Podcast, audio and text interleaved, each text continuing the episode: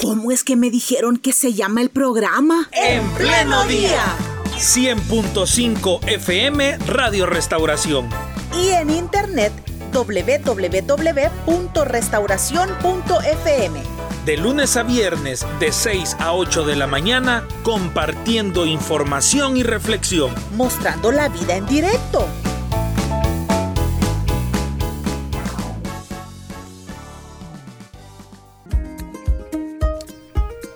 Desde luego nos vamos de inmediato con la entrevista. Hoy se encuentra con nosotros vía internet la doctora Wendy Arriaza Romero.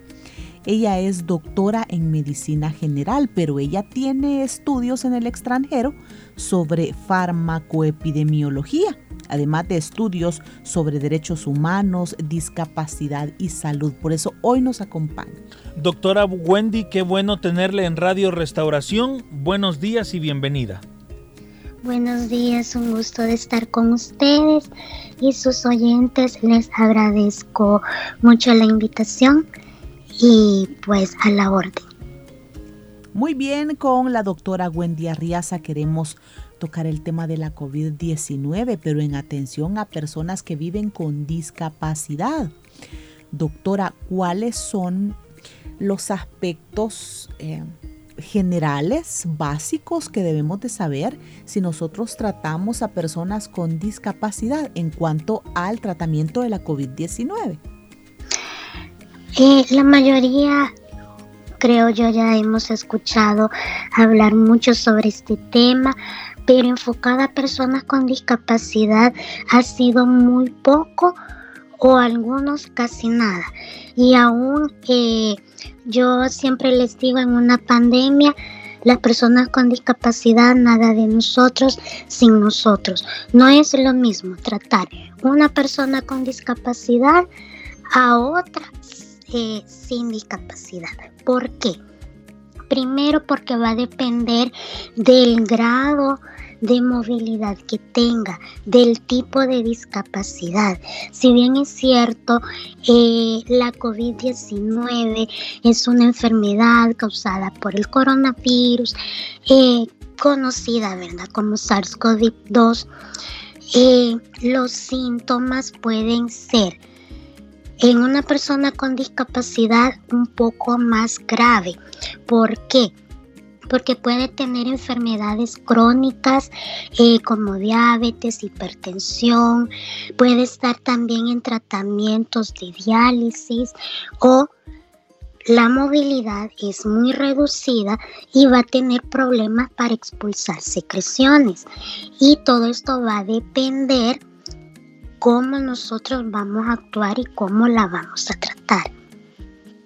Hubo, doctora, en nuestro país, no sé si esta información es de su conocimiento, algún protocolo especializado para atender a personas con discapacidad.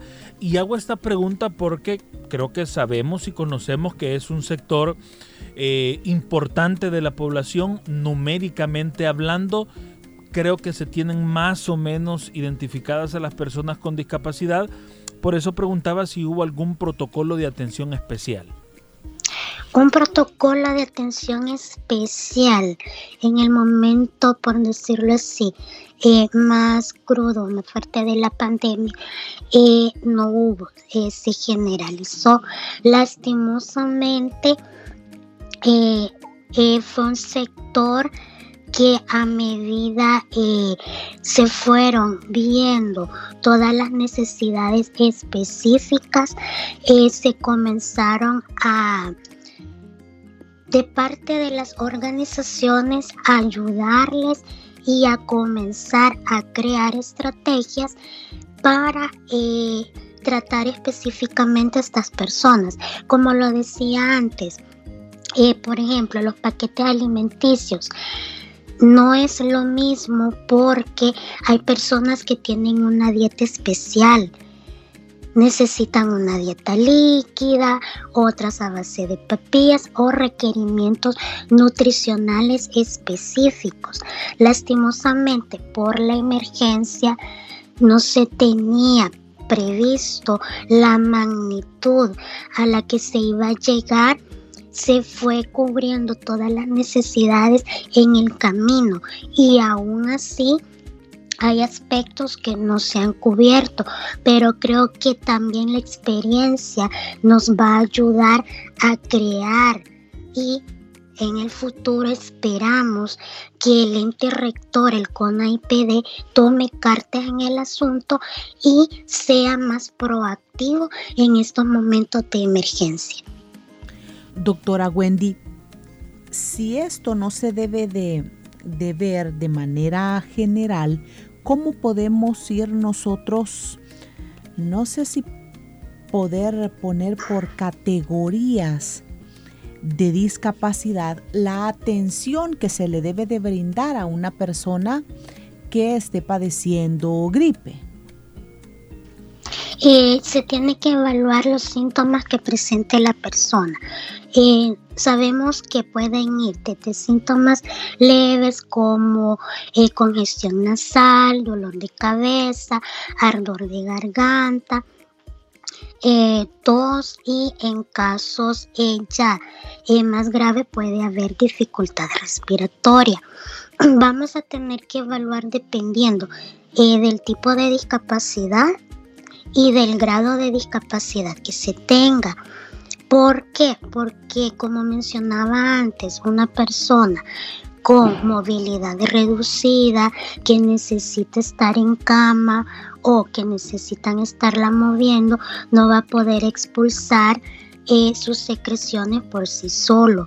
Hay que tener mucho cuidado y estar pendiente de los síntomas que está presente. También ya hay personas con discapacidad que son dependientes de oxígeno. Entonces, sí, mi recomendación es que al presentar síntomas que a mí me parezcan que pueda sospechar que la persona está infectada por COVID, lo primero que se tiene que hacer es buscar ayuda médica. Si nosotros se nos dificulta mucho la movilidad, nosotros podemos llamar al 132 y eh, nosotros podemos mencionarles que tenemos en casa una persona con discapacidad, decirle los signos que nosotros vemos o o los síntomas que ella nos ha manifestado para que puedan eh, indicarnos si acudimos a un establecimiento de salud más cercano o ya eh, ha habido casos que sí es de mi conocimiento que ellos han acudido a las casas de los de las personas y los han llegado a evaluar a sus casas. Por eso a la sospecha de que nosotros presentemos síntomas eh, o la persona, si es en el caso del cuidador, de la persona con discapacidad comience a presentar síntomas y especialmente veamos que comienza con dificultad respiratoria, ¿qué, ¿qué es lo que vamos a notar? Es como una especie de cansancio, un chillido de pecho, que vemos a los costados eh, como entre las costillas, que hay un movimiento eh, que dificulta poder respirar a la persona como normalmente lo hace. Doctora Arrias, ahora que hablamos de, de, COVID, de pandemia, etcétera, también tenemos que hablar de las vacunas. En el caso de la población con, con discapacidad, se deben tener siempre estos cuidados específicos como usted lo ha mencionado, con la enfermedad que con las vacunas o cuáles son las indicaciones que podemos dar al respecto? Eh, bueno, la vacunación es para toda la población. Eh, nosotros eh, somos de los países que hemos tenido el acceso a las vacunas gratis. tenemos un esquema bastante completo y eh, si no hay ninguna contraindicación médica, eh, nos la podemos colocar sí pueden haber eh, efectos secundarios que son los típicos, que puede dar eh, dolor en el lugar de inyección, puede provocar un poquito de malestar general, dolor de cuerpo, pero no hay indicaciones específicas que nos puedan impedir a una persona con discapacidad eh, colocarnos una vacuna a menos que por orden médica eh, nos digan que en este momento, porque presentamos o estamos en un tratamiento, que no la podemos colocar en este momento.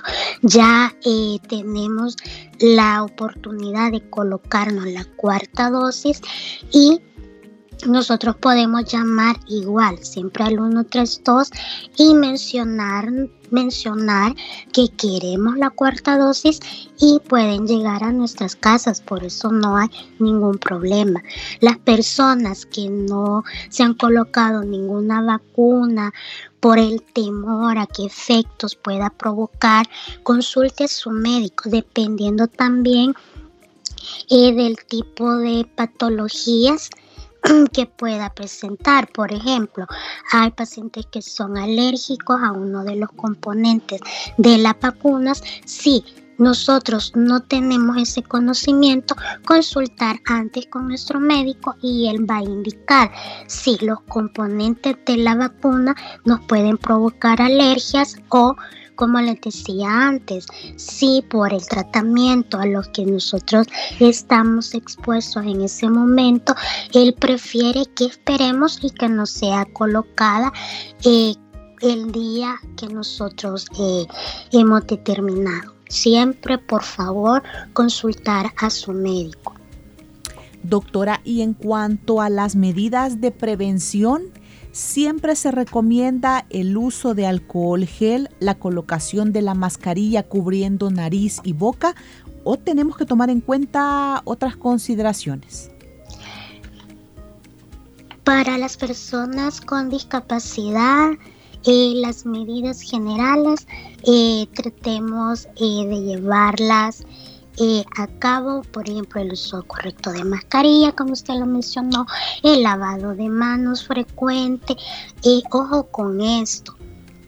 Eh, nosotros, los eh, personas que podemos ver cómo es el lavado correcto de manos, tenemos que explicarles o si somos cuidadores de una persona ciega, mi recomendación es que busquen una imagen o ya está en internet, eh, nos facilita el acceso a la información correcta.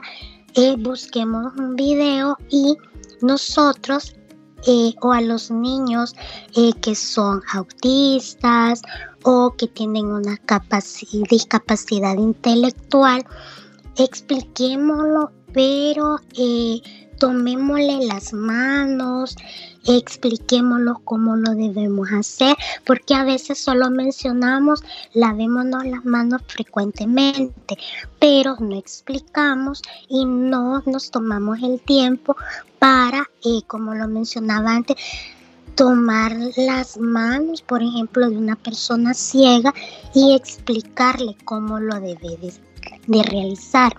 Eh, mantener una distancia mínimo de un metro, eh, si es posible, los dos metros de distancia con otra persona, porque especialmente con las personas ciegas o usuarias de silla de ruedas, las personas se tienden a acercar demasiado. Entonces, por favor, eh, sí tener ese cuidado, evitar eh, los lugares con aglomeración de personas. Y algo muy importante que a veces se nos olvida explicarlos o como personas con discapacidad se nos olvida realizarlo, que es desinfectar o limpiar nuestras ayudas técnicas. ¿Cuáles son estas ayudas técnicas? Silla de ruedas, bastones, muletas, aún las prótesis, las personas que utilizan prótesis, estas deben ser limpiadas. La forma correcta o como yo recomiendo es limpiar las ayudas técnicas eh, por ejemplo, en el caso de una silla de ruedas o de un bastón con un paño humedecido con agua y con jabón, es limpiarla completamente, toda la estructura, todas las partes. Eh, a veces decían, no, es que la chanta y se ensucia hasta la chanta porque nosotros, eh, los usuarios de silla de ruedas, las tocan y las manipulan constantemente. Entonces, por eso debe de ser limpiada cada parte. Si usan colchón o cojín para mantener la postura en la silla de ruedas, yo recomiendo utilizar eh, una solución, ya sea de alcohol o el desinfectante que usted eh, pueda adquirir y eh, rociarla, pero cuidando no empaparla. ¿Por qué? Porque si es muy agresivo la solución que nosotros estemos utilizando o lo dejamos demasiado húmedo, puede afectar y puede provocar una lesión en la o puede provocar eh, alergias. Cuidado también eh, con no mojarla mucho Luego con un paño eh, solamente con agua volver a limpiar toda la estructura y luego secarlo con un paño seco eh, totalmente asegurarnos que este quede bien seco. No recomiendo introducir los bastones o mojarlo con agua y con jabón o meter por ejemplo un bastón digamos, en un recipiente con agua y con jabón. ¿Por qué?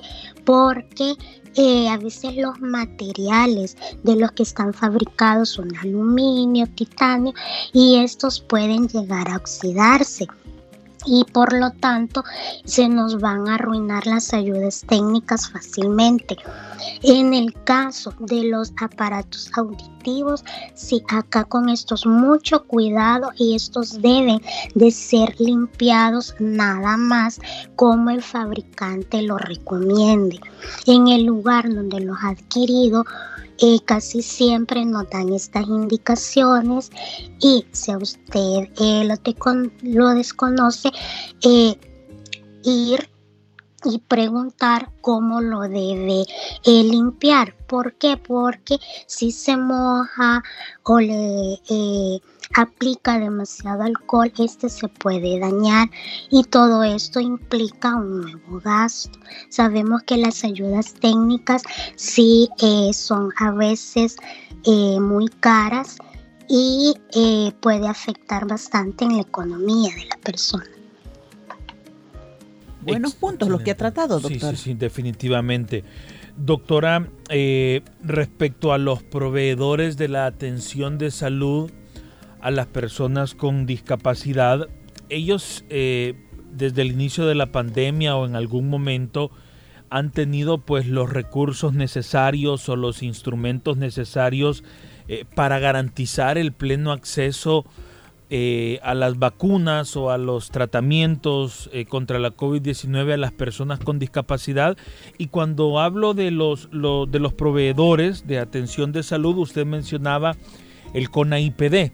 Eh, pero creo que aquí también puede entrar el Ministerio de Salud, el Seguro Social, etcétera. ¿Tuvieron esas herramientas? Eh, las eh, la atención en tanto en el Ministerio de Salud como en cualquier centro de atención, ya sea privado o público, siempre debe de ser con calidad y calidez hacia el paciente independientemente sea de una persona eh, con discapacidad. Eh, sí, hay médicos que ya han sido capacitados, otros en atención específica de personas con discapacidad, eh, otros eh, sí tienen desconocimiento y la gran mayoría como que hay una deuda con el sector eh, de las personas sordas, porque a veces en los centros no hay eh, intérprete de lengua de señas y es acá donde hay una barrera de comunicación porque eh, nos cuesta o a veces por eh, la falta de tiempo o estamos viendo una emergencia y así, los médicos eh, tenemos el tiempo reducido y se nos podría dificultar un poco si la persona no lleva un familiar o un acompañante que interprete. Eh, todas las evaluaciones de las personas con discapacidad debe de ser pensando eh, y dependiendo del tipo de discapacidad, como mencionaba antes. Sí, eh, el ministerio cuenta con los medicamentos y estos van a ser brindados dependiendo de la gravedad que eh, la persona presente. Por ejemplo, si solamente presenta síntomas leves como que es una gripe, eh, no se vayan a extrañar. Y hay personas que se quejan y dicen, no, es que solamente me dieron acetaminofén. Es porque en ese momento que se evaluó no eh, fue necesario un tratamiento más eh, agresivo, por decirlo así, y sí se les hace ver que al menor eh, síntoma de gravedad como el cansancio que yo les mencionaba, deben de volver a consultar. Hay personas que por problemas económicos o por falta de tiempo, a veces dicen o que les cuesta movilizar eh, a la persona con discapacidad, eh, prefieren mantenerlo en casa y llegan hasta el momento a consultarlo eh, hasta que la persona ya está bien complicada de salud. por favor, en esto sí hay que hacer un poco de conciencia eh, ya que tenemos el acceso a un número telefónico donde podemos estar llamando y consultando, eh, sí, especialmente con las personas con discapacidad que se dificulta movilizarlos, eh, llamar y explicar qué o cuáles son los síntomas. Yo ya he tenido varios pacientes con discapacidad, han llamado y les han hecho llegar su kit de medicamentos, los han ido a evaluar o les han recomendado asistir al centro de atención, eh, a la unidad de salud más cercana y los han tratado eh, de una forma bastante adecuada. Eh, siempre nos voy a justificar, eh, va a depender también de la actitud del profesional de salud. A nosotros nos pueden brindar todos los medios, nos pueden brindar el mejor medicamento, pero si nosotros como profesionales no contamos con una buena actitud hacia el paciente, entonces aunque nos la brinde el gobierno central, siempre vamos a brindar una mala atención. La mayoría de médicos eh, que han estado a cargo de los pacientes con la COVID-19 han sido muy profesionales. Este el momento de mi parte yo no he recibido una queja de alguno de los compañeros con discapacidad eh, que me hayan dicho no les han brindado la atención adecuada. Sí, como les mencionaba, a veces la barrera de comunicación, la estructura de ciertas centros de atención no es la adecuada, pero eh, recordemos que vamos avanzando poco a poco en esos temas y sí nos falta tener eh, una accesibilidad, pero sí se está tratando de mejorarla.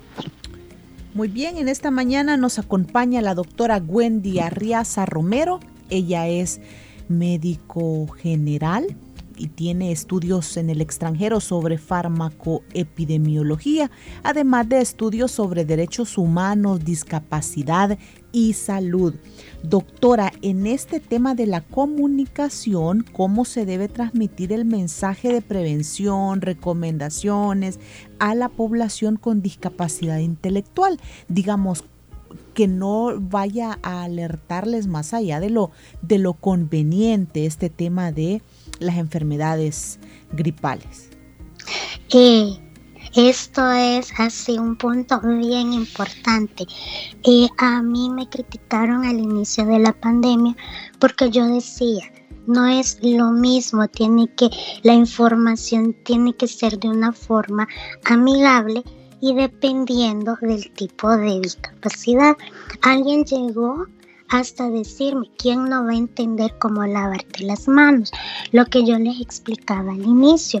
Yo puedo decirle a una persona con discapacidad intelectual, lávese las manos, pero yo debo, dependiendo de la edad de la persona, explicarle cómo debe de hacer.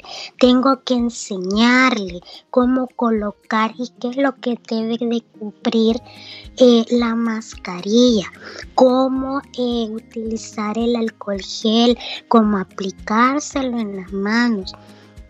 En el caso de personas autistas, en los niños, eh, al inicio costó un poquito y los padres eh, yo los admiro porque eh, ellos utilizaron ciertas técnicas de juego eh, para poder hacerles o enseñarles el uso correcto de la mascarilla, ir gradualmente. Imagínense, si a nosotros a veces nos molesta o nos incomoda estar todo el día con la mascarilla, eh, un niño eh, o una persona eh, con discapacidad intelectual le va a costar un poco más, puede ser que entre en crisis o que le cause ansiedad la ansiedad, igual, como lo mencionabas, a veces hasta nosotros nos sentimos que, que nos incomoda.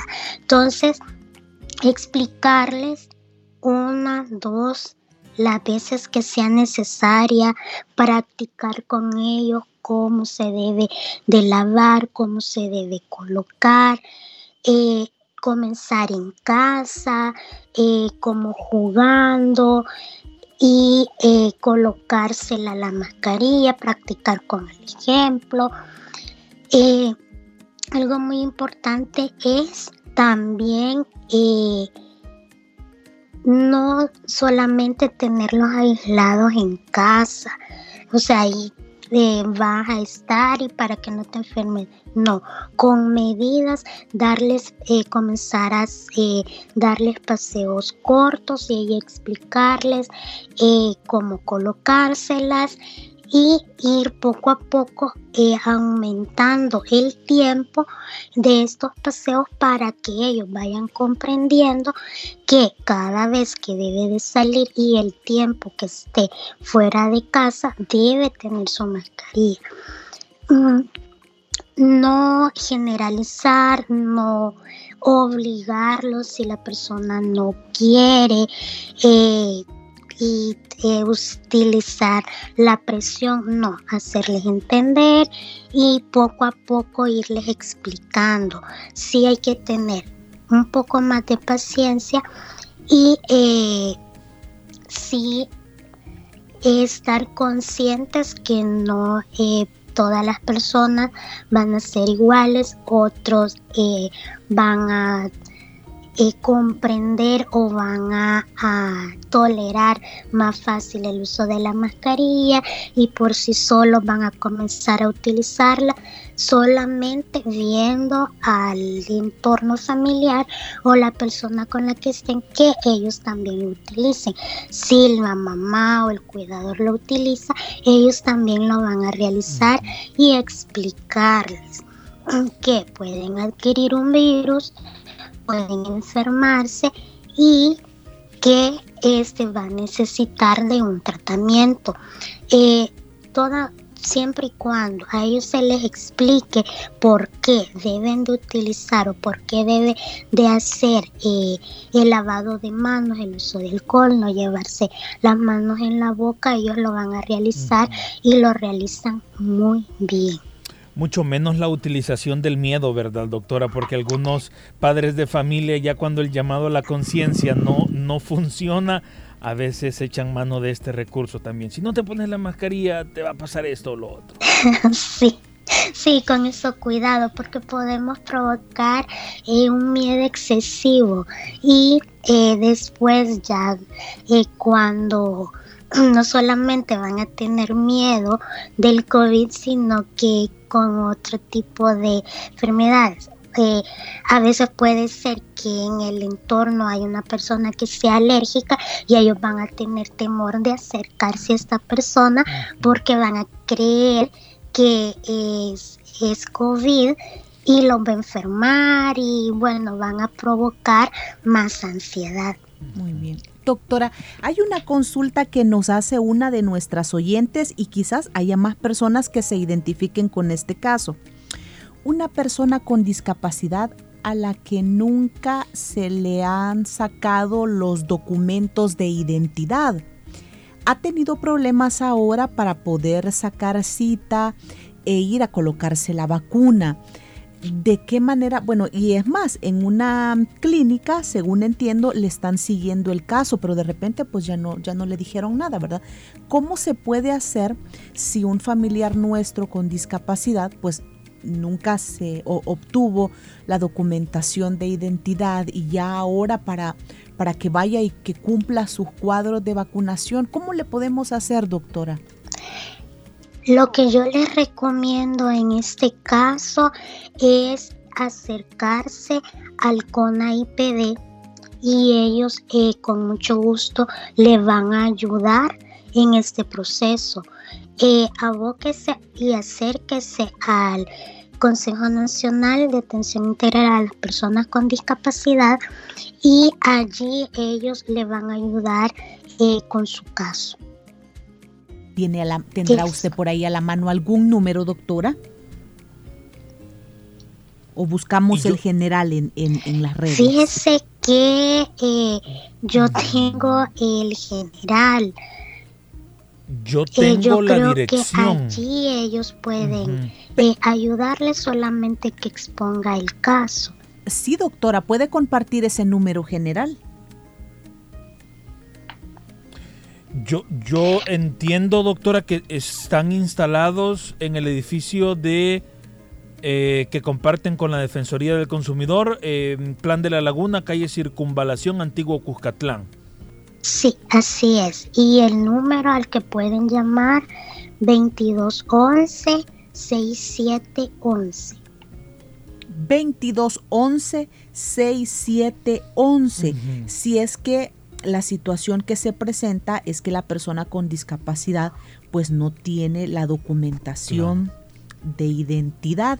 Entonces puede abocarse por recomendación de la doctora al CONA-IPD al 2211 6711 para que le puedan ayudar, le puedan orientar y entonces ya no haya problemas para sacar la cita e, e ir a vacunarse contra la COVID. Sí, y que normalmente estos son call center donde uno más o menos explica el caso y de ahí lo remiten eh, al área más, más indicada. Así es, ellos le van a dejar, eh, eh, la llamada la van a dirigir al área donde es pertinente y allí ellos, como mencionaban, le van a brindar la asesoría necesaria eh, y le van a decir qué hacer, dónde ir y ellos le van a colaborar dándole toda la información.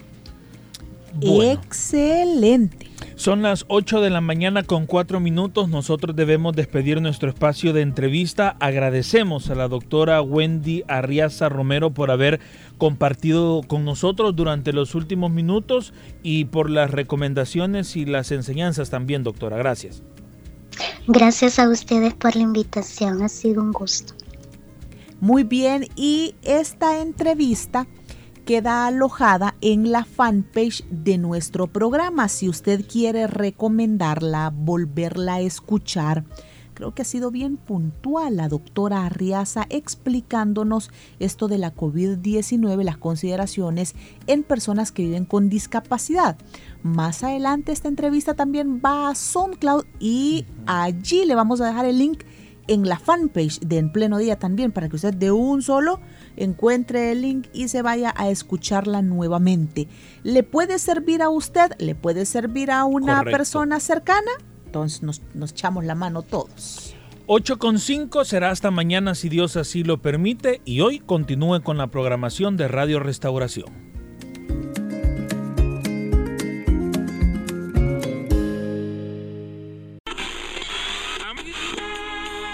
¿Cómo es que me dijeron que se llama el programa? En pleno día. 100.5 FM Radio Restauración. Y en internet www.restauración.fm. De lunes a viernes, de 6 a 8 de la mañana, compartiendo información y reflexión. Mostrando la vida en directo